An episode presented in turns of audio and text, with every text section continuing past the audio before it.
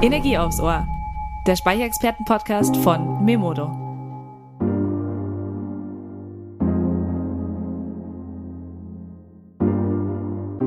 Hi Energiefans, heute gibt es wieder Energie aufs Ohr. Ich bin Lena, Auftragsmanagerin und Energieexpertin bei Memodo. Einmal im Monat zieht es mich vors Mikrofon, um mit Energiespezialisten von nah und fern über News, spannende Learnings, Trends und die Energiezukunft zu quatschen.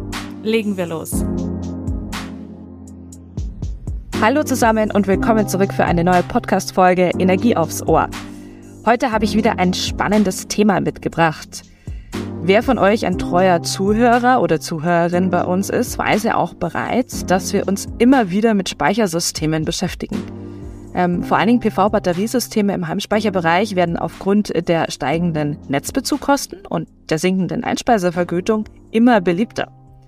Mittlerweile machen Lithium-Ionen-Speicher bereits 98 Prozent des Heimspeichermarktanteils aus. Und vielleicht ähm, hat sich ja der ein oder andere von euch ja schon mal einen Batteriespeicher gekauft oder zugelegt oder ist vielleicht am Überlegen. Und ähm, ja, deswegen wollten wir heute mal einen Blick in den Markt werfen und was es da sonst noch so an Batterietechnologien gibt, beziehungsweise was sind die vorherrschenden Technologien und was gibt es sonst noch so Neues. Ja, und dazu habe ich heute Lukas Meissner von der HTW Berlin bei mir. Hallo Lukas. Hallo Lena. Lukas, bevor wir ganz tief in dieses Thema einsteigen, mit dem du dich ja jetzt auch sehr, sehr lange beschäftigt hast, magst du dich einfach für unsere Zuhörer mal kurz vorstellen? Ja, gern. Danke dir. Ähm, ja, also ich bin Lukas Meissner. Ich bin mittlerweile Masterstudent an der HTW Berlin im Studiengang Erneuerbare Energien ähm, und bin seit fast zwei Jahren in der Forschungsgruppe Solarspeichersysteme im Fachbereich 1 tätig, wo wir uns größtenteils mit ja, PV-Anlagen und Batteriespeichersystemen befassen. Und seit April bin ich jetzt auch wissenschaftlicher Mitarbeiter da. Äh, wow, toll. Also ähm, ich habe äh, dir noch nicht gratuliert, aber du hast gerade gesagt, du bist Masterstudent. Ähm, herzlichen Glückwunsch erstmal dazu. Ähm, du hast dich ja jetzt sehr viel damit äh, beschäftigt, mit den Heimspeichersystemen oder Batteriesystemen im Generellen. Ähm, kannst du uns zum Einstieg jetzt einfach mal erklären, dass wir auch alle auf dem gleichen Stand sind, wieso wir Batteriesysteme überhaupt nutzen und für was wir sie brauchen eigentlich. Ja, gerne. Ähm, also, wenn wir uns natürlich den Klimawandel angucken und die, ja, der ist ja in aller Munde eigentlich und natürlich auch viel in der Politik vertreten. Deswegen wissen ja eh die meisten, wir müssen die erneuerbaren Energien massiv ausbauen. Ähm, unter anderem hat unsere Forschungsgruppe letztes Jahr eine Studie rausgebracht, wo halt davon die Rede ist, wenn wir die, das Pariser Klimaschutzabkommen in Deutschland noch erfüllen wollen, müssen wir zum Beispiel von einem Ausbau von ungefähr 6 Gigawatt Photovoltaik im Jahr auf 45 Gigawatt hochgehen. Also das ist schon eine immense Hausnummer. Und eigentlich kann man so sagen, ungefähr ab 80 Gigawatt Photovoltaik-Leistung ähm, kumuliert, gibt es mittags sozusagen an einem sehr sonnigen Tag eine Überlastung der Netze. Also unsere Netze in Deutschland sind dafür einfach überhaupt nicht äh, ausgelegt für so viel Erneuerbare, die halt volatil sind und an verschiedenen Zeiten halt die Leistung liefern. Und ähm, die Speichersysteme dienen natürlich dann zum Netzschutz und äh, auch dazu, den Strom, der den, von den Erneuerbaren produziert wird, direkt vor Ort zu verbrauchen. Also ein wichtiger Teil des ähm, Energiesystems, wo wir mal hinwollen oder auch die Politik jetzt mittlerweile. Mhm. Und ähm, wir haben ja auch ähm, in folgenden oder eine Folge oder zwei davor auch mal über Gewerbespeicher. Ähm, ihr habt euch jetzt aber auf den Heimspeichersektor, also wirklich das, was wir jetzt im Einfamilienhaus stehen haben, spezialisiert, oder? Genau, in der Forschungsgruppe sind wir ähm, seit mehreren Jahren, oder ich jetzt seit zwei Jahren zum Beispiel, eher auf dem Fokus Heimspeichersystem im Heimspeicherbereich und da reden wir dann immer so, also das ist auch nicht fest definiert sozusagen, mhm. aber bei uns haben wir jetzt da eine Grenze festgelegt von ähm, ja, Speichern, die kleiner als 20 Kilowattstunden Speicherkapazität haben. Genau. Ah ja, okay, das ist auch gut zu wissen. Ähm, ja, Lukas, und ich meine, ihr habt euch jetzt intensiv damit beschäftigt. Wir gehen ja auch später nochmal auf eure Forschungsergebnisse ein und was es alles so noch auf dem Markt gibt. Ähm, aber was ist denn jetzt gerade der Stand der Technik bei den Batteriesystemen? Ja, ähm, das ist eine gute Frage. Lena, du hast es ja vorhin schon angesprochen. Also 98 Prozent äh, der Heimspeichersysteme seit mehreren Jahren jetzt schon, also seit 2019 ungefähr, sind auf Lithium-Ionen-Basis. Und ähm, es gibt natürlich noch andere Speichertechnologien, wie zum Beispiel äh, ganz früher wurde ja viel mit Bleibatterien auch gemacht, ähm, die man aus dem Auto auch kennt, also die Technik, nicht, das sind nicht dieselben Batterien. Ähm, dann gibt es noch Hochtemperaturspeicher, die auch hergestellt werden, einige Produkte, Nickel-Metallhydrid-Speichersysteme oder Redox-Flow-Batteriesysteme und ja, natürlich noch Lithium-Batterien, die hatte ich ja ganz am Anfang angesprochen, weil die halt den größten Marktanteil ausmachen und äh, auch noch weitere Nischenprodukte. Mhm. Im Heimspeicherbereich sind da in den letzten Jahren wirklich große Fortschritte gemacht worden. Also wir haben das Ganze ja in der Forschungsgruppe ähm, ja so ein bisschen versucht, den Endkundinnen näher zu bringen und auch das ganze Thema transparenter zu machen und äh, haben die Stromspeicherinspektion seit 2018 auf den Weg gebracht, äh, wo jedes Jahr ja Speichersysteme verglichen werden. Und ähm, da konnten wir große Effizienzsteigerungen in den Endprodukten in den letzten Jahren beobachten. Mhm. Das ähm, de, die Speicherinspektion kann man ja tatsächlich, glaube ich, auch bei euch auf der Webseite anschauen. Ja, genau, genau. werden wir auch später ähm, nochmal dazu kommen. Lukas, du hast es ja jetzt gerade schon gesagt, ähm, es gibt viele verschiedene Batteriesysteme. Was ähm, zählt jetzt zu den alternativen äh, Batteriesystemen und was ist sozusagen außer der Lithium-Ionen vielleicht einfach so das ja, der Hauptanteil. Wir haben schon gesagt 98 Prozent. Und was sind jetzt alles alternative Batteriesysteme? Was würdest du darunter zählen? Das ist eine gute Frage. Äh, das fragen oft Leute. Ähm, die Sache ist, dass es nicht allgemein definiert ist, zumindest in Deutschland, soweit ich weiß, aber auch international ist dieser Begriff alternatives Batteriesystem nicht direkt definiert. Ähm, wieder, wir an der Hochschule haben jetzt oder in der Forschungsgruppe haben zum, äh, geguckt und gesagt, ja, alternative Batteriesysteme ist eigentlich alles, was nicht auf Lithiumbasis ist und auch keine Bleibatterien. Also eigentlich, weil auch viele Batteriehersteller damit werben, dass ihr Batteriesystem ein alternatives ist und halt sehr nachhaltig ist im Vergleich zu Lithiumbatterien, also halt eher Ressourcen ähm, drin hat, die eher nachhaltig abgebaut werden können und auch gut recycelt werden können. Das ist natürlich auch immer ganz wichtig. Ähm, aber jetzt eine kurze andere Frage. Wir werden jetzt eben nochmal dann auf die einzelnen ähm, Batterien bzw. auf eure Forschung eingehen. Aber wieso wird überhaupt oder wieso brauchen wir überhaupt neue Batterietechnologien so dringend? Ja, genau, das ist ähm, so ein bisschen das Kernthema meiner äh, Abschlussarbeit im Bachelor auch gewesen. Oder sage ich mal, die Leitfrage hat sich daraus entwickelt, ähm, weil man jetzt auf dem Markt auch beobachten kann. Viele Hersteller ähm, ja, diversifizieren ihr Repertoire sozusagen und gucken nach neuen Technologien und stecken da auch viel Geld rein.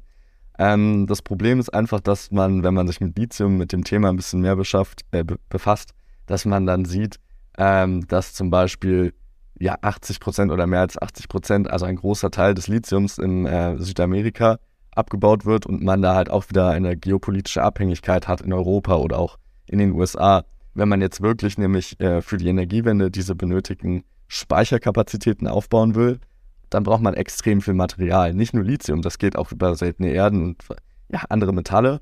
Aber Lithium ist natürlich eine, eines der Kernelemente für auch E-Mobilität, aber natürlich auch für die Heimspeicher, wenn man jetzt sieht, 98 Prozent. Dementsprechend, falls wir wirklich diesen Speicherausbau machen, wie er von der Politik gefordert wird und auch notwendig ist für die Energiewende, ähm, dann äh, sehen wir eine extrem große Rohstoffnachfrage beim äh, Material Lithium. Und ja, diese Abhängigkeit habe ich ja schon angesprochen und äh, die haben wir jetzt auch gesehen in äh, dem Krieg in der Ukraine, dass mhm. wir sozusagen, wenn wir von einem Energieträger sehr abhängig sind, große Probleme bekommen können. Deswegen sind jetzt mehrere Firmen schon dabei, ähm, umzustellen und zu diversifizieren.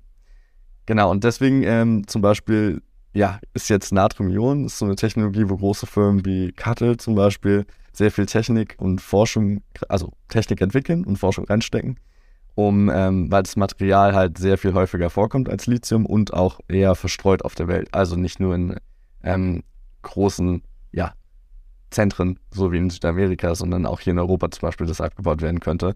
Und es angeblich auch besser zu recyceln ist, aber das äh, kann man eigentlich erst sehen, wenn die Produkte in großer Zahl auf dem Markt sind. Mhm. Ähm, du hast es gerade angesprochen. Ähm, eine Firma schon, also gibt es tatsächlich schon viele Firmen, die jetzt auf alternative Batteriesysteme gehen oder ist es immer noch eher auch ein Nischenprodukt? Im Moment ist es, also wenn man den Markt betrachtet, auf jeden Fall noch ein Nischenprodukt. Äh, aber ich habe es eben schon angesprochen, also Kattel, großer Batteriehersteller aus dem asiatischen Raum und äh, Faradion zum Beispiel, die forschen an Natrium-Ionen-Batterien und wollen ihre, oder also Faradion hat auch schon ein Produkt auf den Markt rausgebracht jetzt und da sollen vor allem im Bereich der E-Mobilität ist das halt ein sehr großes Thema. Natürlich hat es dann gewisse Synergieeffekte mit äh, dem Heimspeicherbereich, weil wenn die Technik einmal entwickelt wird, dann ist es leichter, sie zu adaptieren für andere Produkte. Ähm, und deswegen ja, gehen viele Leute und wir auch in der Forschungsgruppe davon aus, dass es in den nächsten Jahren dann nochmal einen großen Umschwung geben wird, auf jeden Fall. Mhm. Ähm, jetzt wollen wir aber doch mal auf eure Forschung eingehen. Ähm, ist ja auch wahnsinnig interessant, haben wir auch im Vor Vorhinein ja schon gesprochen. Ähm, ihr habt euch ja in der Studie auf zwei alternative Batteriesysteme spezialisiert. Welche habt ihr euch da jetzt genau angeschaut und ähm, welche Parameter waren denn da jetzt auch ausschlaggebend?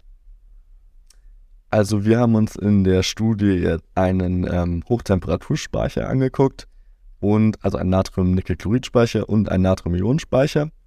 Ähm, und die ausschlaggebendsten Parameter, die wir da, oder also wir haben eigentlich untersucht sozusagen, inwieweit diese Speichersysteme mit Lithium, mit gängigen Lithium-Ionen-Speichern mithalten können oder wo sie vielleicht noch Aufholpotenzial halt haben.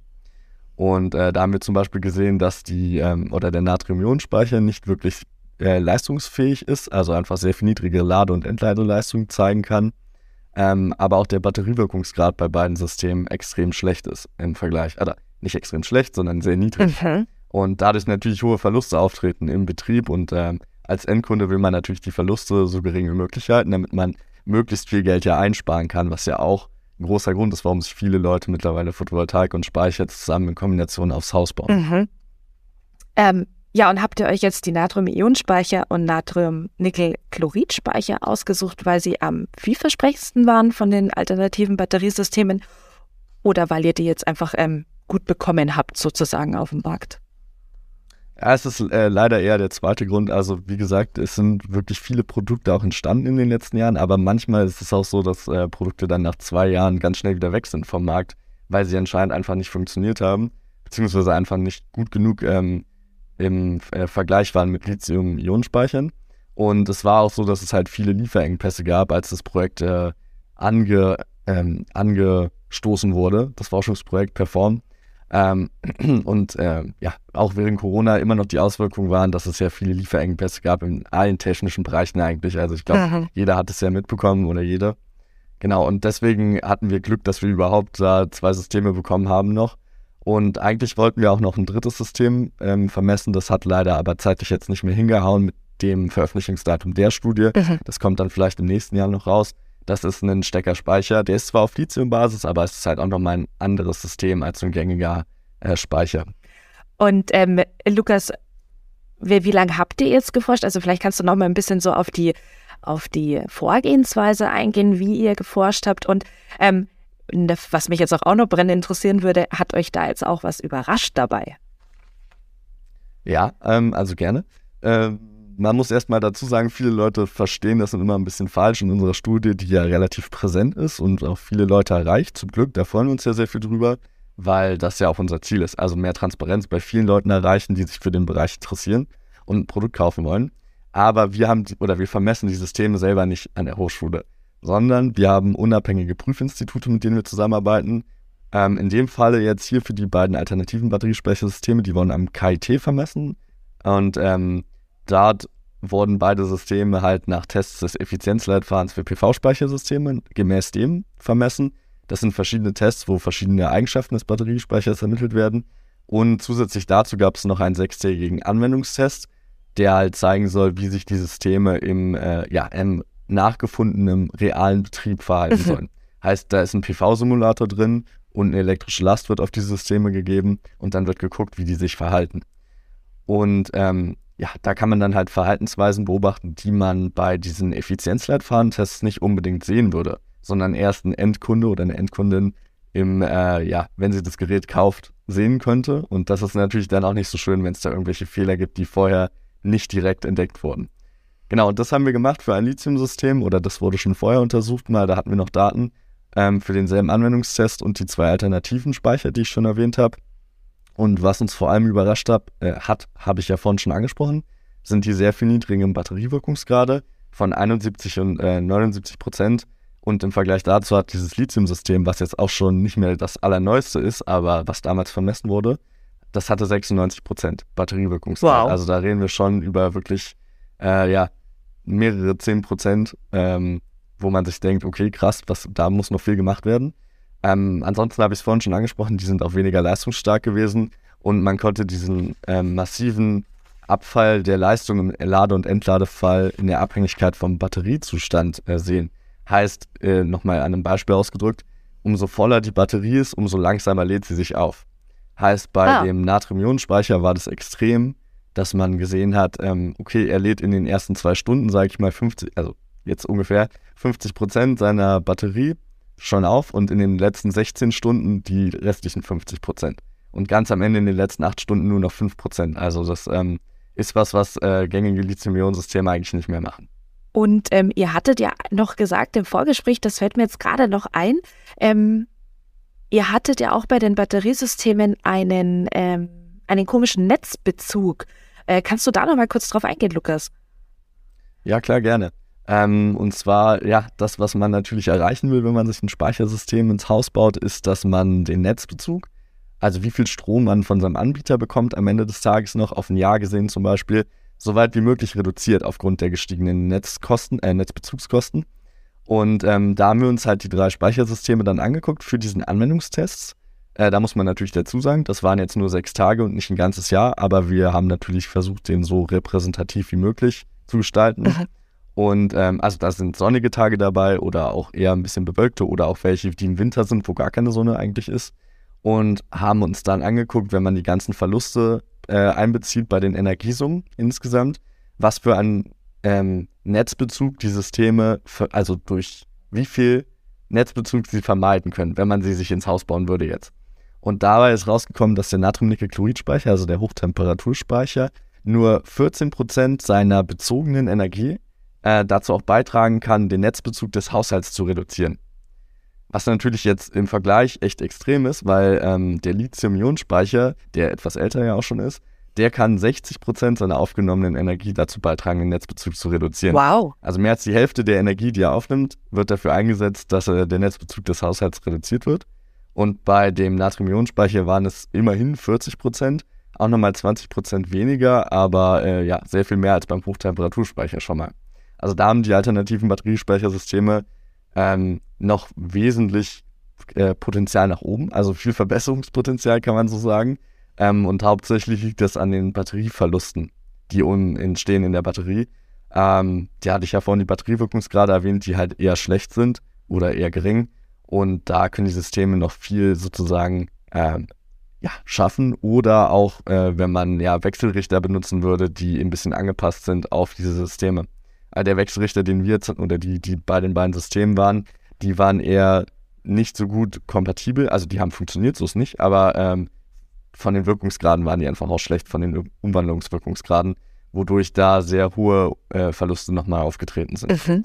Und beim Natrium-Nickel-Chlorid-Speicher, also beim Hochtemperaturspeicher, ist auch ganz wichtig, dass der ja eine Batterieheizung auch innen drin hat, eine interne, und sich selber auch heizen muss, zum Beispiel damit seine Betriebstemperatur nicht unter 265 Grad Celsius fällt. Äh, und da bezieht er Strom und verheizt den wirklich in der Batterie drin. Wow. Und ähm, dadurch hat er eh schon sehr viel Netzbezug, weil wenn zum Beispiel die Sonne nicht scheint in, im Winterhalbjahr, dann muss er sich selber sehr oft heizen und bezieht natürlich sehr viel Energie. Und dadurch wird dieser vermiedene Netzbezug nochmal reduziert. Deswegen kommen da die 14 Prozent raus. Das ist ja der Wahnsinn. Also ähm, Hochtemperatur, ähm, klar, aber ähm, das äh, habe ich mir jetzt auch nicht äh, oder hatte nicht im Kopf, dass er sich natürlich auch selber heizen muss. Das ist ähm, schwierig, das verstehe ich. Ähm, ja. Lag das jetzt oder wird das jetzt äh, könnt, oder andersrum gefragt, könnte das jetzt mit, ähm, ich sag mal, einer Verbesserung der beiden Technologien ähm, oder einer Effizienzsteigerung, wäre das möglich bei dieser Batteriezusammensetzung oder ist es einfach von der Zusammensetzung des Systems gar nicht gegeben? Ähm, doch, also ich habe es ja eben schon gesagt, eine Effizienzsteigerung könnte man auf jeden Fall dadurch erreichen, wenn man den Wechselrichter anpasst auf die Systeme nochmal. Das wäre so der einfachste Punkt mhm. aus unserer Sicht auf jeden Fall. Wir haben natürlich die Batterie jetzt leider auch nicht auseinandergenommen und geguckt, was man da jetzt wirklich ändern kann. Und an der Batterietechnologie selber ähm, kann man jetzt, also meiner Meinung nach, nicht so viel ändern, weil er bleibt ein Hochtemperaturspeicher und muss sich halt heizen.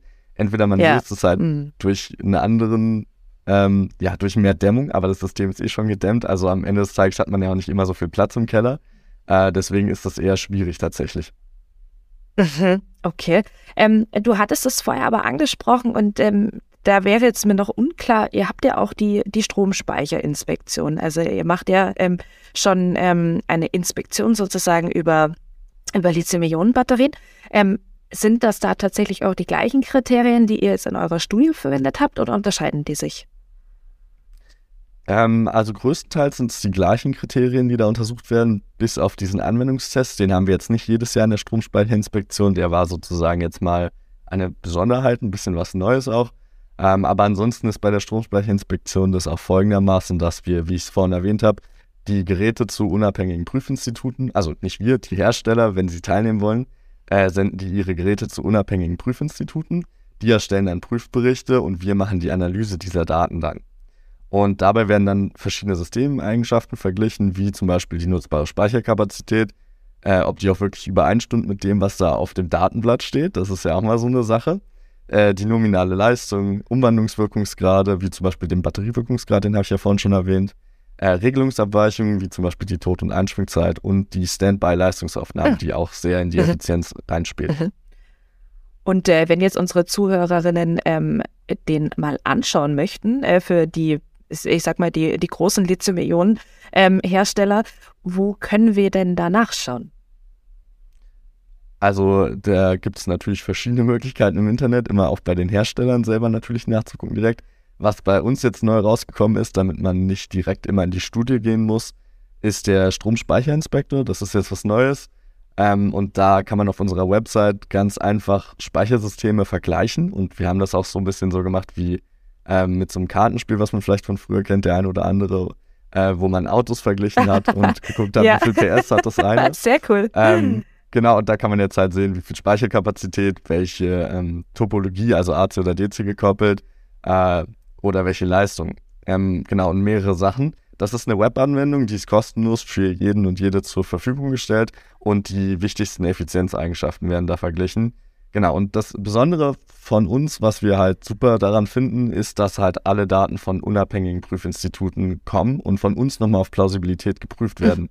heißt, es ist nicht so, dass jeder Hersteller selber mal kurz sagen kann, ja, wir haben es geprüft und so ist es, sondern es ist sozusagen nochmal durch eine externe Quelle oder durch zwei sozusagen gegangen, die geguckt haben, okay, stimmt das, was sie da auch aufschreiben.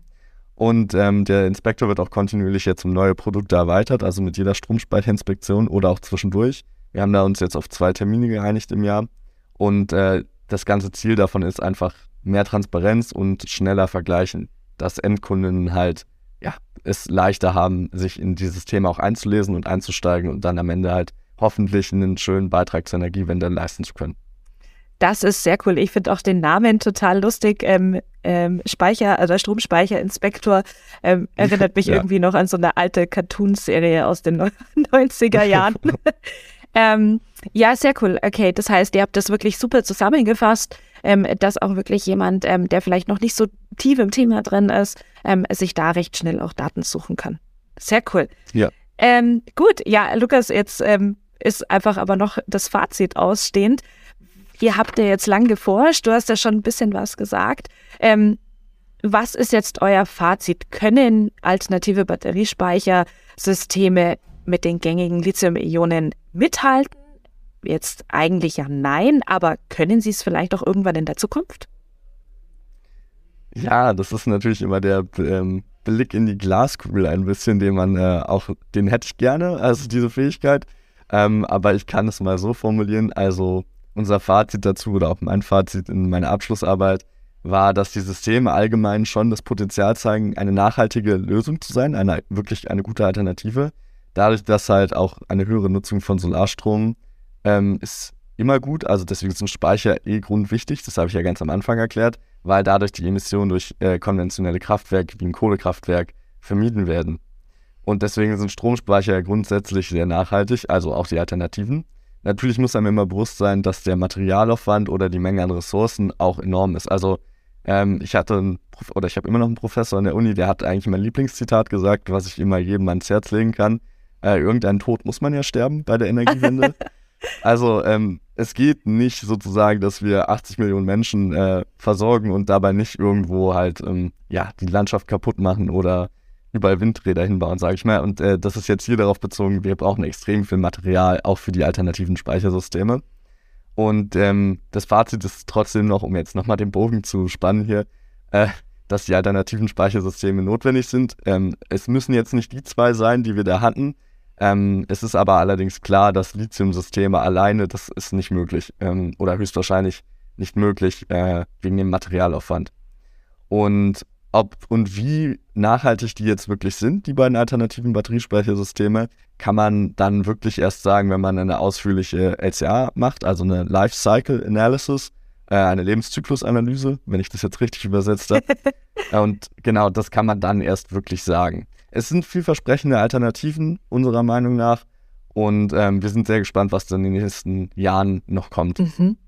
Ähm, und was würdest du dir jetzt, weil ihr habt jetzt zwei Systeme ähm, noch angeschaut und ähm, wir sind auch sehr gespannt, ähm, ob sich das noch oder in welche äh, Richtung sich das entwickelt.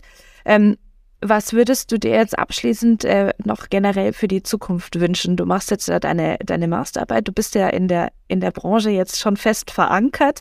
Ähm, was würdest du dir für die Zukunft wünschen? Ja, das ist äh, eine gute Frage, eine schöne Frage auch, finde ich. Ähm, also ich würde mir auf jeden Fall mehr Transparenz im Markt noch wünschen, einfach um dieses Thema Energiewende, da muss man sehr aufpassen, dass man sich das mit den lieben Mitmenschen nicht verspielt. Ich finde, das ist eine große Chance für uns alle, unabhängig zu werden äh, von anderen Ländern, auch äh, im Sinne von, dass wir ja nicht auf Gas zum Beispiel angewiesen sind oder Öl, was von irgendwo kommt. Ähm, ich würde mir auch wünschen, dass halt vor allem bei der Effizienz von Speichersystemen noch mehr Transparenz von den Herstellern einfach eingebaut wird wie gesagt, damit äh, nicht Leute einen Speicher kaufen und am Ende sind sie gar nicht mal so zufrieden mit dem, was sie sich da gekauft haben und denken, ach Mann, hätte ich mir jetzt lieber, hätte ich einfach weiter Strom bezogen von irgendeinem Kraftwerk. Ähm, und natürlich, wie auch schon angesprochen oder auf mein Fazit bezogen, wäre mehr Forschung und Entwicklung im Bereich der alternativen Batteriespeichersysteme meiner Meinung nach angebracht. Da wird jetzt schon viel gemacht, aber ich sehe auch, wie das einfach ein großes Thema ist, was in Zukunft natürlich noch uns weiter begleiten wird. Und ja, abschließend würde ich sagen, das, ich glaube, kann man jetzt gut sehen. Also dieser breiter aufgestellte Markt oder diversifizierte Markt wäre einfach wichtig, meiner Meinung nach, um die Energiewende wirklich ähm, zu schaffen auch und äh, den Bereich Speichersysteme oder diesen großen Punkt, der super wichtig ist für das ganze System, ähm, um den zu sichern, damit das auch klappt. Mhm. Ähm, Lukas, du bist ja fest jetzt dabei und ähm, du hast ja gesagt, mehr Forschung. Also da bist du ja wirklich an vorderster Front. und ähm, ja. Also wir wünschen dir da, also wir haben heute sehr viel gelernt. Ähm, vielen lieben Dank, dass du uns das vorgestellt hast. Ich denke, das war für unsere Zuhörer und Zuhörerinnen ganz wichtig. Ähm, auch, dass wir wissen, dass es jetzt einen Stromspeicherinspektor gibt, äh, wo man einfach auch mal schauen kann, weil, ich meine, jetzt sind wir beide in der Branche unterwegs. Jetzt kennen wir uns schon gut aus, aber es gibt natürlich viele andere draußen, die sich für das Thema interessieren, eventuell ja selber eben Speicher auch haben möchten. Und ähm, da können Sie schauen und vor allen Dingen so Forschungsarbeiten wie eure sind natürlich wahnsinnig wichtig. Und ähm, ich hoffe natürlich, ich weiß jetzt nicht, wie dein weiterer Weg sein wird, aber dass du auch äh, dessen treu bleibst und da auch immer noch weiter forschst.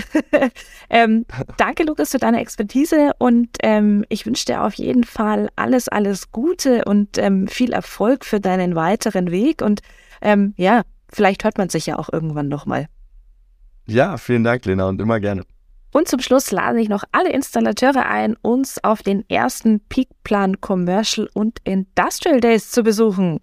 Wir bringen nämlich die Energiezukunft auf die Straße.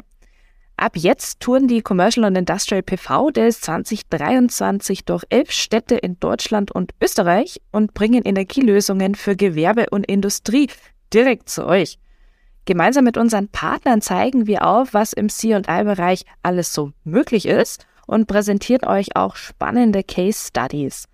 Anmelden könnt ihr euch unter peakplan.de slash events slash c-pv-days 2023.